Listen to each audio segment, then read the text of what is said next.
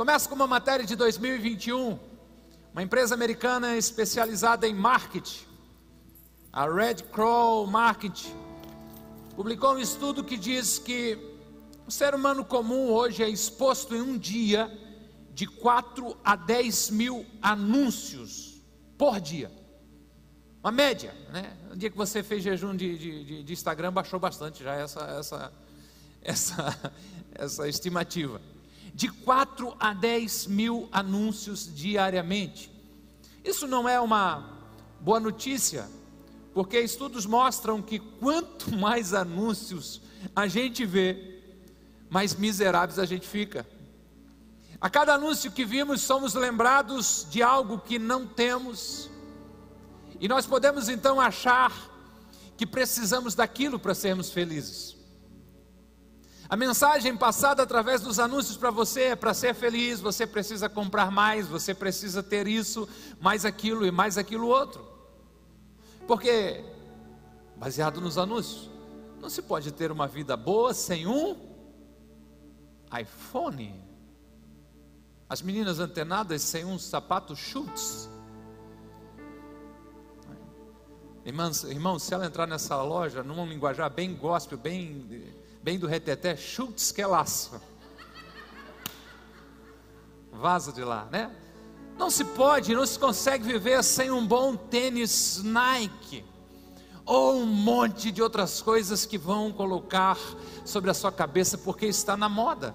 Ou seja, a cultura grita 10 mil vezes por dia você será melhor se tiver mais, você será mais feliz, você será mais bem-sucedido e realizado se comprar isso e mais aquilo e aquilo outro que está na moda. Mas eu creio que você já percebeu que é tudo ilusão, porque logo que compra aquilo que queria muito, já não é mais tão interessante, já vai para junto com os outros, já fica lá tudo lá, perde o encanto.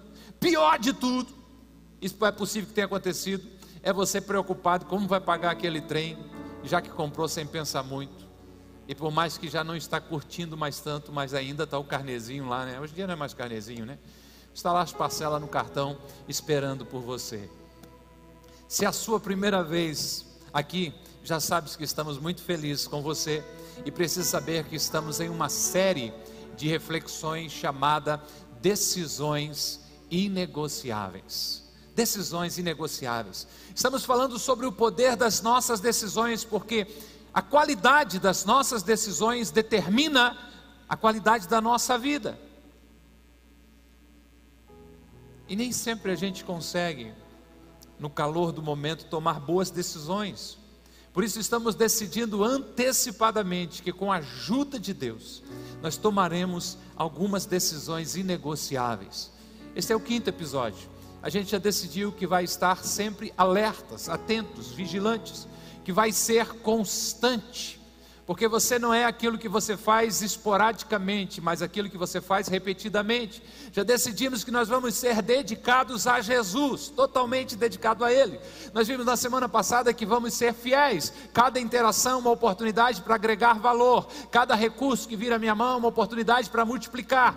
E cada sussurro divino uma oportunidade para obedecer. Todas essas reflexões estão no canal de YouTube da Conagap, Spotify e por aí vai. A proposta é, quando a gente se depara com algo que exige uma decisão nossa, nós já pensamos sobre isso antes, nós já oramos sobre isso antes, e nós estamos pré-decidindo que vamos agir a partir dessas decisões inegociáveis. O tema da reflexão de hoje é: Eu sou generoso. Eu espero que você desfrute dessa conversa, dessa reflexão e de que chaves sejam viradas na sua vida em nome de Jesus. Obrigado pelo seu amém, pelo seu amém. Os outros estão na dúvida se vão dar amém no final. Oh, aleluia, glória a Deus. Assim é melhor, não é? Nós vamos decidir com antecedência que com a ajuda de Deus nós seremos generosos. Porque ninguém se torna generoso, extravagante sem querer, por um acidente. Estamos falando de decisões que exigem intencionalidade. Não se bate a cabeça sem querer e diz: Vou começar agora a abençoar a igreja, entregar os meus dízimos, ofertas, vou começar a ajudar as pessoas, vou começar a pagar aluguel de alguém. E, e daí o que acontece é que foi sem querer, mas de repente Deus começa a me abençoar mais e mais. E eu não sei por que isso está acontecendo, eu não entendo nada disso, mas daqui a pouco eu estou deixando uma herança para os meus filhos e para os meus netos. Não, não é assim. Exige intencionalidade. A generosidade extravagante. É dessa forma que ela acontece. O que muitos pensam e até falam é que gostariam de ser mais generosos, mas acham que não podem. O pensamento é: quando eu tiver mais, eu serei mais generoso, eu doarei mais. Não é assim que um coração generoso pensa, porque a generosidade não é sobre o que você tem ou o que você não tem. Generosidade tem tudo a ver com o coração. Você já viu pessoas pobres que são mesquinhas? Mão de vaca, turrão, pão duro. Atravessa a vala, está já aí navegantes com um punhado de farinha na mão, não molha do outro lado. Né? E já viu pessoas pobres generosas. Já viu pessoas de posses que não se consegue arrancar nada deles, ganhar nada deles. Mas também existe pessoas com riqueza que através da sua generosidade estão melhorando, transformando o mundo por causa de uma generosidade radical, estratégica e apaixonada. O dinheiro não torna alguém mais generoso, o dinheiro só mostra quem a pessoa já é. O dinheiro não muda quem você é, o dinheiro apenas revela aquilo que você carrega. E eu quero mostrar isso na prática. Queria contar uma história para vocês. Estava ali da minha sala acompanhando o pessoal que está no YouTube, vendo Maurício testemunhar sobre aquela questão dos alimentos. Um beijão para Janice, para Juliana esposa do pastor Adilson, nossa secretária, fizeram cirurgia essa semana, estão acompanhando online. Deus abençoe vocês, uma ótima recuperação. E essa história é o seguinte: um pastor chega diante da sua igreja, 30 dias antes da Páscoa, e diz: Irmãos, na Páscoa nós queremos abençoar uma família pobre da nossa igreja, então nós vamos nos preparar durante 30 dias para fazer no dia da celebração de Páscoa uma oferta sacrificial em favor desta família pobre. Uma das famílias da igreja, uma família simples, tomou a sério o pedido do pastor. Era uma viúva e seus três filhos. Eles começaram a economizar na alimentação, comeram batatas durante 30 dias. Eles começaram a economizar na luz elétrica, pagavam a luz mais cedo e dormiam mais cedo, não ligavam aparelhos eletrônicos. Uma das filhas começou a fazer faxinas, pequenas limpezas nas casas das vizinhas em troca de algumas moedas. O outro se propôs a cuidar das crianças, descobriram alguns retalhos de panos e conseguiram fazer ali do jeitinho deles alguns panos de pratos e venderam tudo isso com o propósito de na celebração de Páscoa levar uma oferta na igreja, que a igreja repassaria para a família mais pobre da igreja. Aquele mês foi o mês mais extraordinário da vida daquela família. Eles trabalharam com alegria, todos os dias contavam o dinheiro arrecadado para aquela oferta e ficavam imaginando como a família pobre seria abençoada com o esforço de toda a igreja. Não era uma igreja grande, mas tinha 80 pessoas e pelo que eles estavam conseguindo fazer e arrecadar, eles ficavam imaginando o que aconteceria com toda aquela sinergia da igreja. E o pastor todo domingo lembrava, irmãos, não esqueçam da oferta sacrificial para a família pobre da igreja que nós traremos no dia da celebração da Páscoa. Um dia antes da Páscoa, os filhos da viúva pegaram todas as moedas, todos os trocados que tinham juntado durante o mês inteiro, foram até o mercado e deram aquele troco para o dono do mercado e ele devolveu para eles três notas novas e grandes, três notas de cem reais e uma nota de 50 real, ou reais. Pensa na alegria daquela família. Amanhece domingo de Páscoa.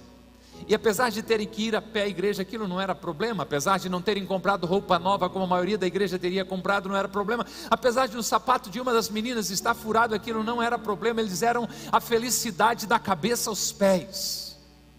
Chegou o momento da oferta. A mãe ficou com a nota de 50 reais, deu uma nota de 100 para cada um dos filhos. E eles vieram e entregaram na hora da oferta. Foram embora radiantes plenos, vestidos de felicidade. Naquele dia mais tarde, alguém bate na casa deles. E sem imaginar quem pudesse ser, quando a senhora, a viúva, vai atender, era o pastor que estava lá. Depois de alguns poucos minutos, ela volta ao encontro dos filhos, trazia nas mãos um envelope. Os filhos lhe perguntam: Mãe, o que foi? Mas ela não dá uma só palavra. Então ela abre o envelope e de repente cai do envelope três notas de 100, uma nota de 50, uma de 20 e uma de 5. O silêncio foi total. Os sentimentos mudaram. Pela manhã eles estavam radiantes de felicidades, se sentindo agraciados por poder ajudar. Agora descobriram que eram as pessoas mais pobres da igreja. E se isso não fosse já ruim, descobriram que a generosidade sacrificial de toda uma igreja foi de apenas 25 reais. Semana difícil não tem conversas a caminho da escola, não tem conversas na mesa do jantar. Mas chega outro domingo, a mãe convida para ir para a igreja, e eles não querem ir, mas a mãe deu aquele jeitinho, eles foram, em silêncio, caminhando. A mãe puxa uma canção, como sempre fazia, eles repetiu, era aquela alegria estrada fora, mas ninguém repete, a mãe para a canção porque vê que não vai ter sucesso. Chegam na celebração, e lá está um missionário naquela celebração visitando a igreja. Ele fala sobre as igrejas da África, fala como aqueles irmãos constroem os tijolos com as próprias mãos para construir as igrejas, e ele diz que apesar de todos os esforços, infelizmente está faltando recursos para cobrir uma pequena igreja, e que 500 reais possivelmente resolveria esse problema.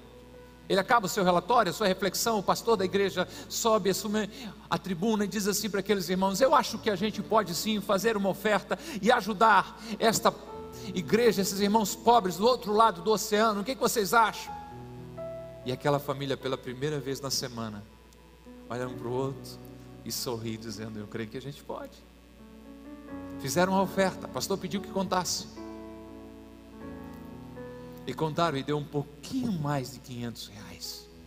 E a família se olha de novo e sorri de novo.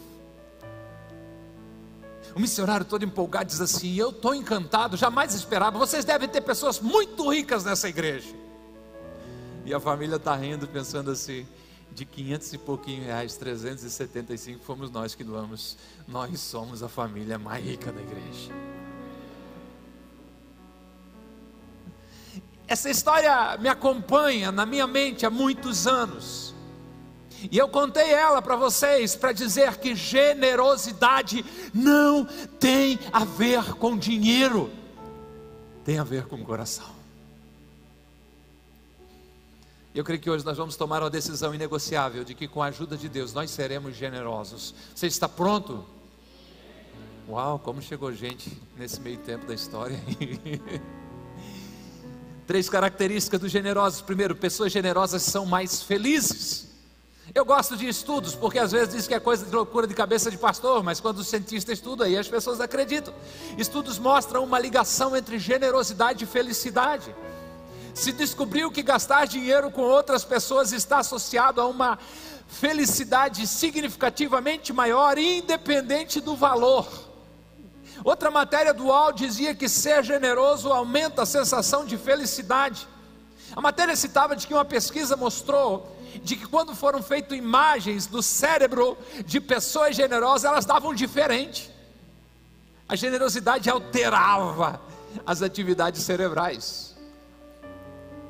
Isso acontece por uma simples razão: quando nós somos ah, generosos, o nosso organismo estimula a produção dos chamados hormônios da felicidade, serotonina, ocitocina e dopamina. Você é generoso e o organismo diz assim: Uau! E libera isso para você. Pessoas generosas são mais felizes. Por que, que eu citei pesquisa? Porque o apóstolo Paulo, conversando com os presbíteros da igreja de Éfeso em uma praia, disse algo poderoso, ah, Atos capítulo 20, verso 35, ele diz: lembrando as palavras de nosso Senhor Jesus, ou do próprio Senhor Jesus, que disse: a maior felicidade em dar, foi Jesus quem disse isso. É mais feliz quem é generoso do que quem desfruta, do que quem prova de generosidade.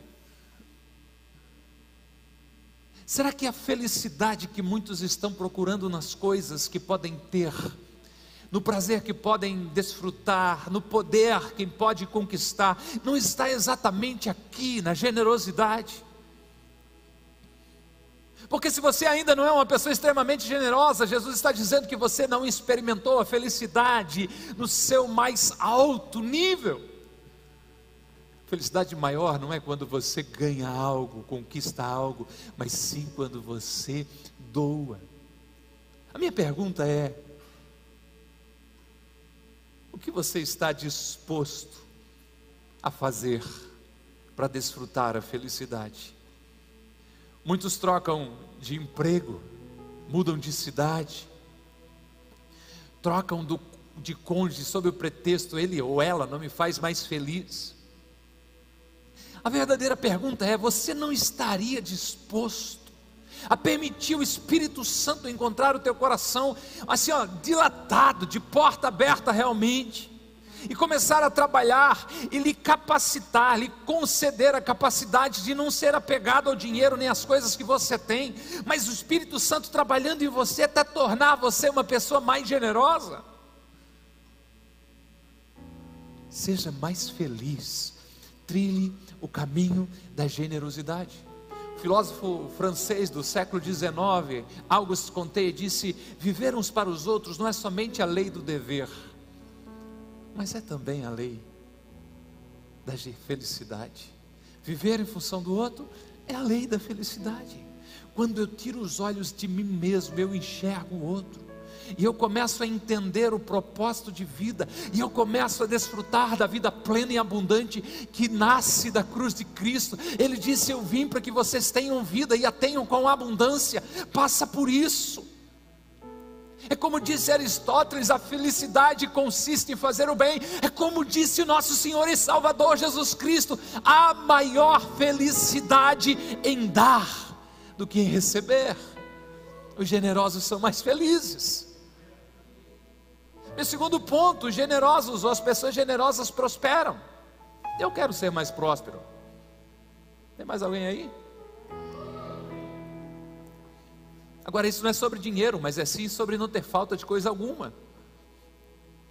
A promessa de prosperidade está por toda a Bíblia.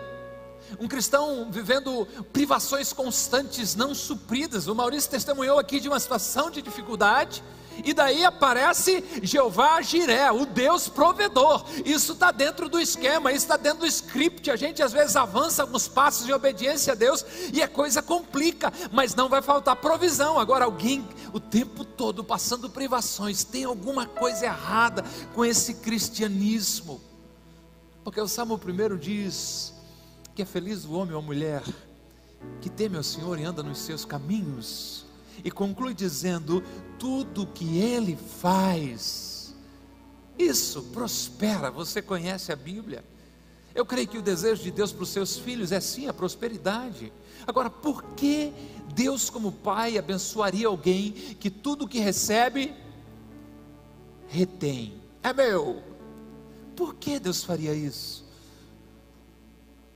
Deus lhe dá algo, mas ao invés de compartilhar com alguém, Agora a pessoa tem mais algo para guardar, torna-se um acumulador.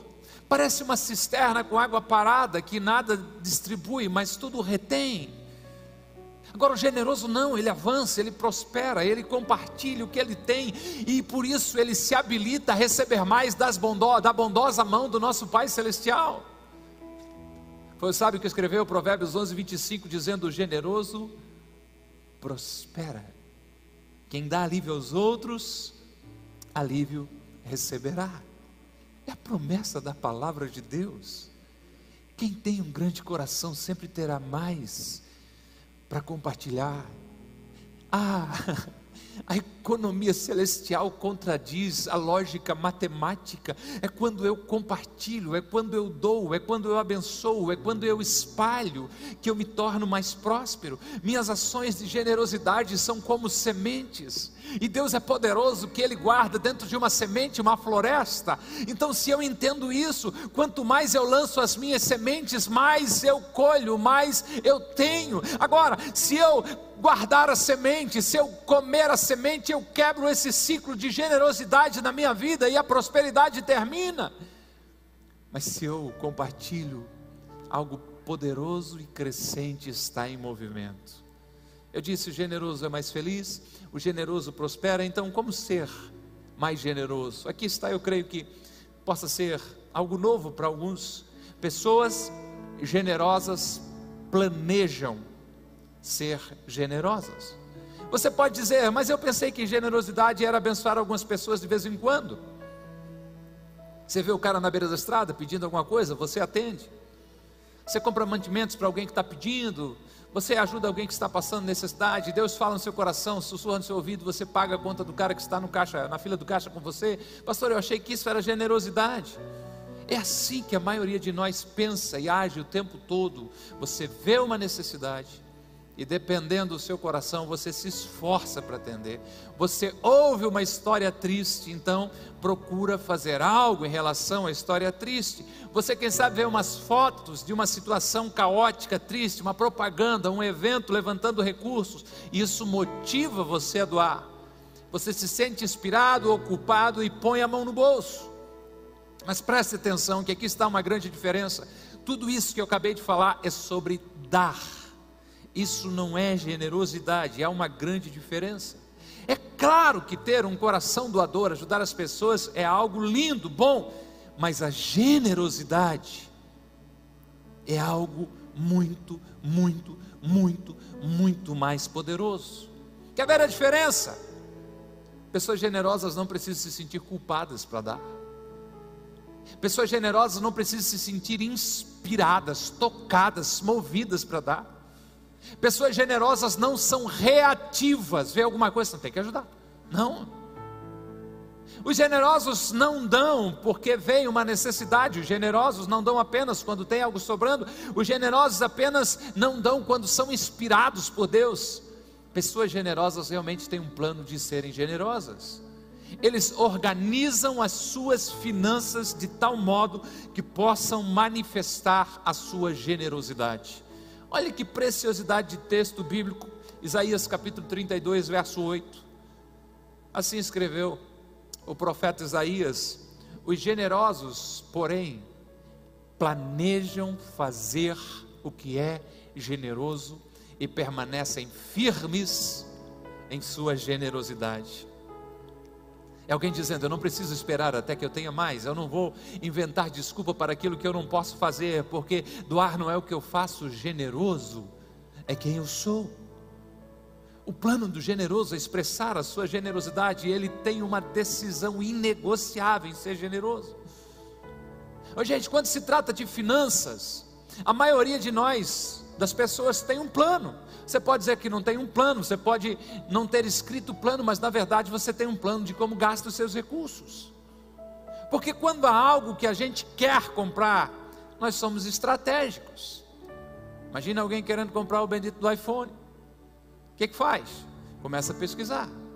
Onde tem o preço mais barato? Onde faz com o financiamento do BNDES 60 meses, 120 meses? Né? Qual é o melhor tamanho? Qual é a melhor versão? Será que existe cupom de desconto para comprar esse negócio? E a pessoa se organiza, pesquisa, pesquisa, pesquisa, pesquisa.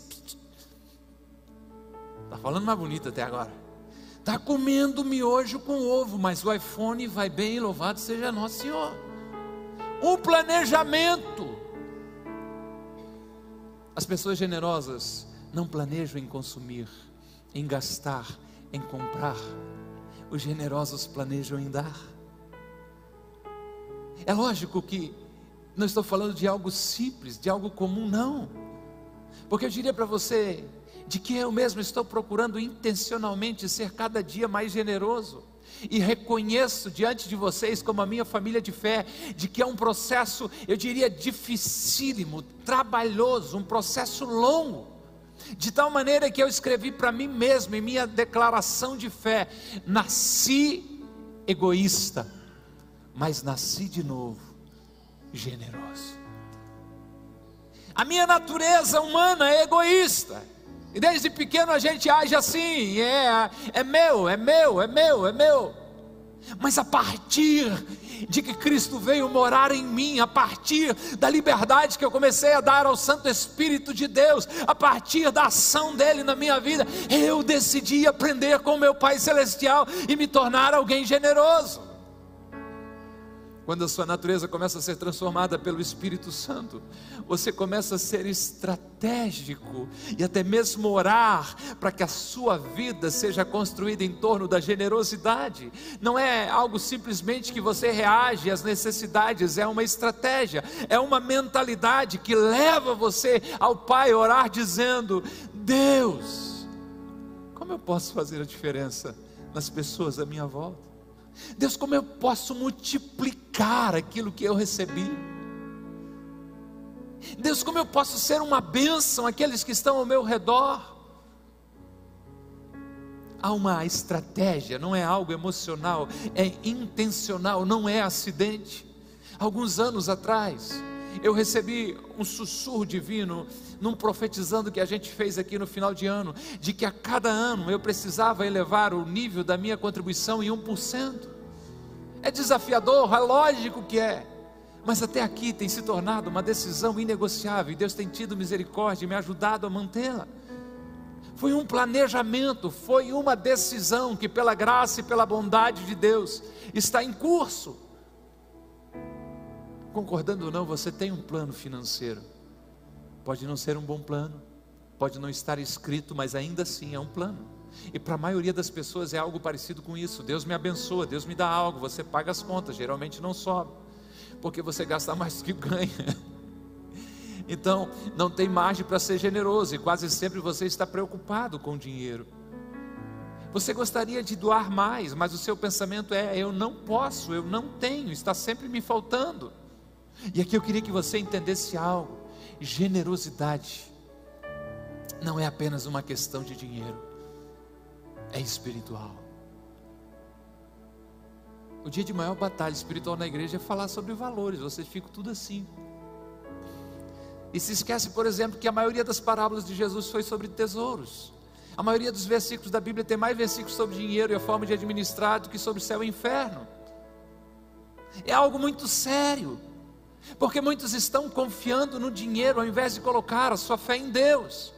Jesus ensinou que o dinheiro para muitas pessoas se torna um senhor. E como seria possível, Jesus questionou, servir a dois senhores? E ele exige uma decisão dizendo: ou você serve a Deus ou você serve ao dinheiro.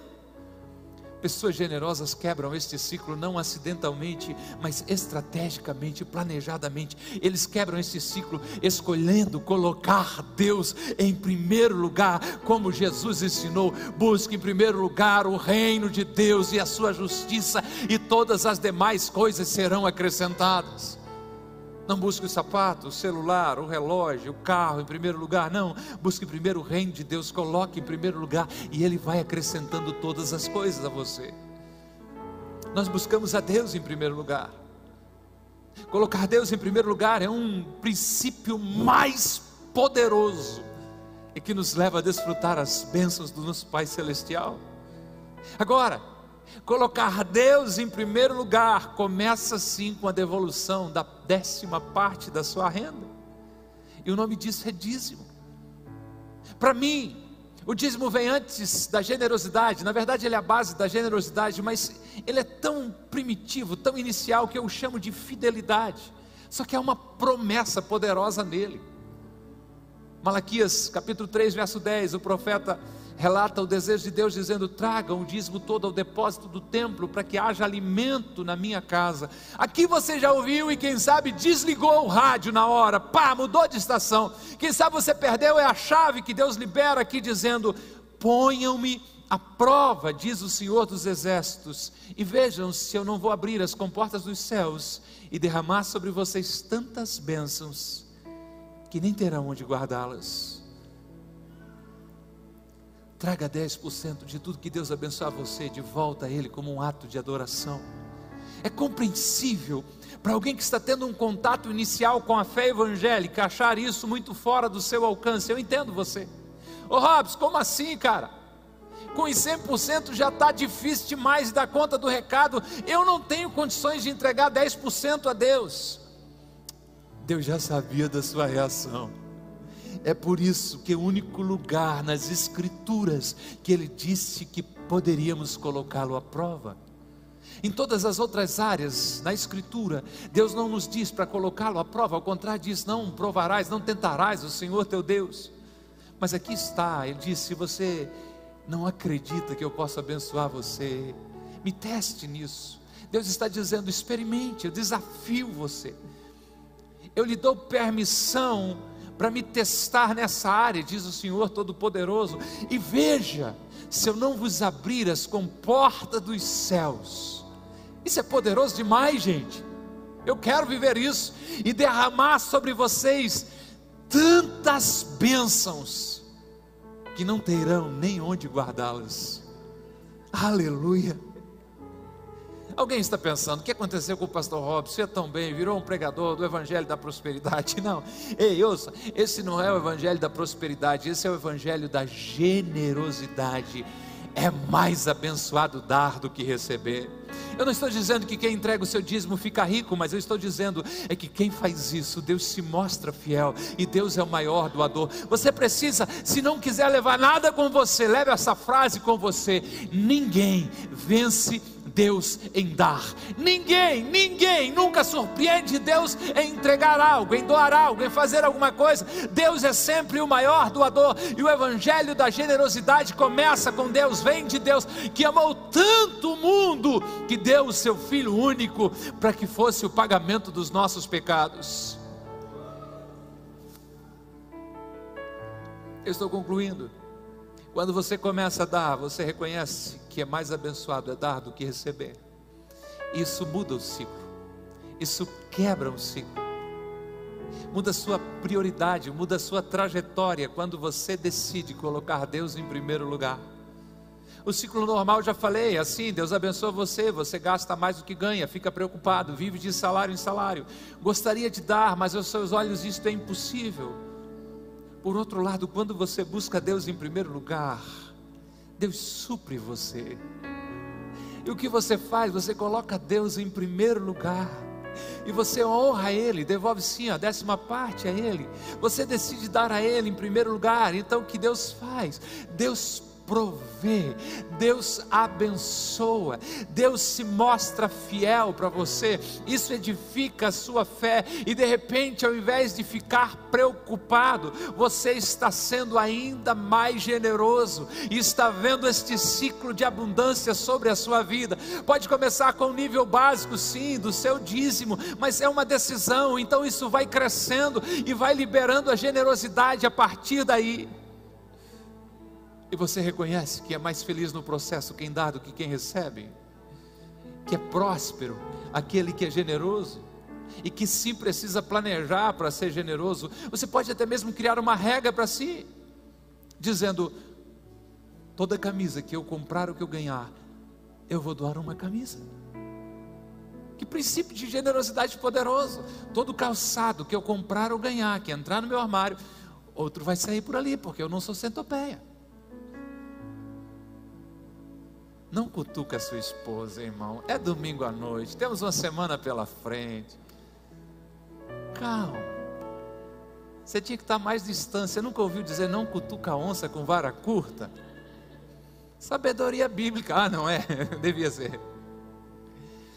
Uma regra que você faz e você está construindo um ciclo de generosidade na sua vida. E quanto mais você liberar, mais você vai ganhando. Pode subir, banda. E de repente você vai dizer: generosidade já não é algo que eu faço, generoso sou quem eu sou. E a gente começa a desfrutar algo mais de Deus. O que passa na minha cabeça, o que, que é? Existe alguma coisa que Deus não possa fazer por você ou por mim? A resposta é não, lógico que não. Ele pode todas as coisas. Por que Deus moveu duas, dois casais a encher um carro de comida e levar na casa do Maurício da Rafa? Por que Deus moveu o coração dele a atender uma pessoa que ele nem conhece direito? Maurício, na tua cabeça podia passar, o cara deve ser um malandro, não está trabalhando. Só a mulher trabalha porque eu nem conheço ele, nem na igreja o cara vai, não vou ajudar. Não. Generosidade não tem a ver com o outro, tem a ver comigo. E esse Deus que move essas coisas, gente, que faz essas coisas. Eu já ouvi testemunho de um cara passando nas sinaleiras. Eu não sei se você, a turma aqui da igreja está meio nova, mas né, tinha bastante antes. Os caras ter uma cestinha de papelão e vendia um monte de agulhinha ali, tudo quanto é tamanho. Assim, era baratinho, vendia aquilo na sinaleira. E o cara se comprou, se vou levar para a senhorinha que eu moro lá junto com ela. Quando ela recebeu, ela disse: Obrigado, Jesus. Eu sabia que o Senhor atenderia o meu pedido. Você acredita que esse negócio de iFood e tudo surgiu agora? As velhinhas já estavam usando isso há 10 anos atrás? Era o Aiora. O Deus que tem todas as coisas sob controle, que atendeu uma oração de uma senhora e despertou o coração de alguém a comprar. É o Deus que pode te abençoar de forma sobrenatural, mas às vezes é o nosso coração que ainda não entendeu isso que não entendeu o princípio da generosidade. Do fundo do meu coração, como pai espiritual, como pastor, o meu desejo é que Deus abrisse o nosso entendimento. Não é porque essa casa está precisando de dinheiro, não. Pela sua generosidade, ela já vai bem, obrigado. A sua generosidade fez chegar dinheiro na Ucrânia essa semana. Deus seja louvado pelos cristãos de lá. Através da rede espírita, na sexta-feira, enviamos uma oferta no seu nome tem crédito seu lá. Mas a questão é de que às vezes você está passando por algumas necessidades e gera um questionamento: será que Deus não gosta de mim? É lógico que gosta, às vezes você que não entendeu um princípio como esse. Mas esse é o momento para você refletir. Você pode sair daqui e me xingar, continuo te amando do mesmo jeito. Cumpri o meu papel. Nesse momento que eu oro, as minhas responsabilidades diminuem diante da palavra e as suas aumentam. Você decide o que vai fazer com o que ouviu. Eu fui fiel ao que eu ouvi e precisei compartilhar com você, ok? Mas você devia sentar em família e conversar, começar a decidir algumas coisas. Vamos fazer assim? Vamos abençoar assim? Vamos investir isso aqui em caridade? Me falaram que uma marca de, de um produto de higiene pessoal que a gente usa até hoje, que o homem nesse momento estava vivendo de 10% da renda da sua empresa e 90% ele investia em generosidade. Eu acho que ele estava vivendo mais ou menos ainda. E ele foi algo progressivo, que Deus foi gerando na vida dele, foi fazendo, foi fazendo, foi fazendo. É meu sonho, gente. Espero que daqui a 60 anos, os mais jovens, lógico, estarão aqui né, no, no meu enterramento, alguma coisa, alguém lembra. Eu lembro que lá em março de 2022 ele falou: tem duas coisas que eu gostaria de ser conhecido generosidade e alguém que encoraja as pessoas. É o meu alvo de vida. Não quero ser conhecido como bom pregador. Eu só preciso de vocês terem um amigo que volte semana que vem, está tudo certo.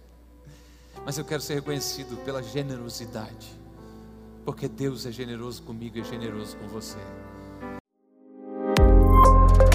Que bom que você ouviu até aqui. Temos um convite especial para você conhecer a Com Ágape. Nossas celebrações são sempre aos domingos, em três horários: às 10 horas, 17 horas e 30 minutos e às 20 horas. Aguardamos você com Ágape, mais que uma igreja, uma família.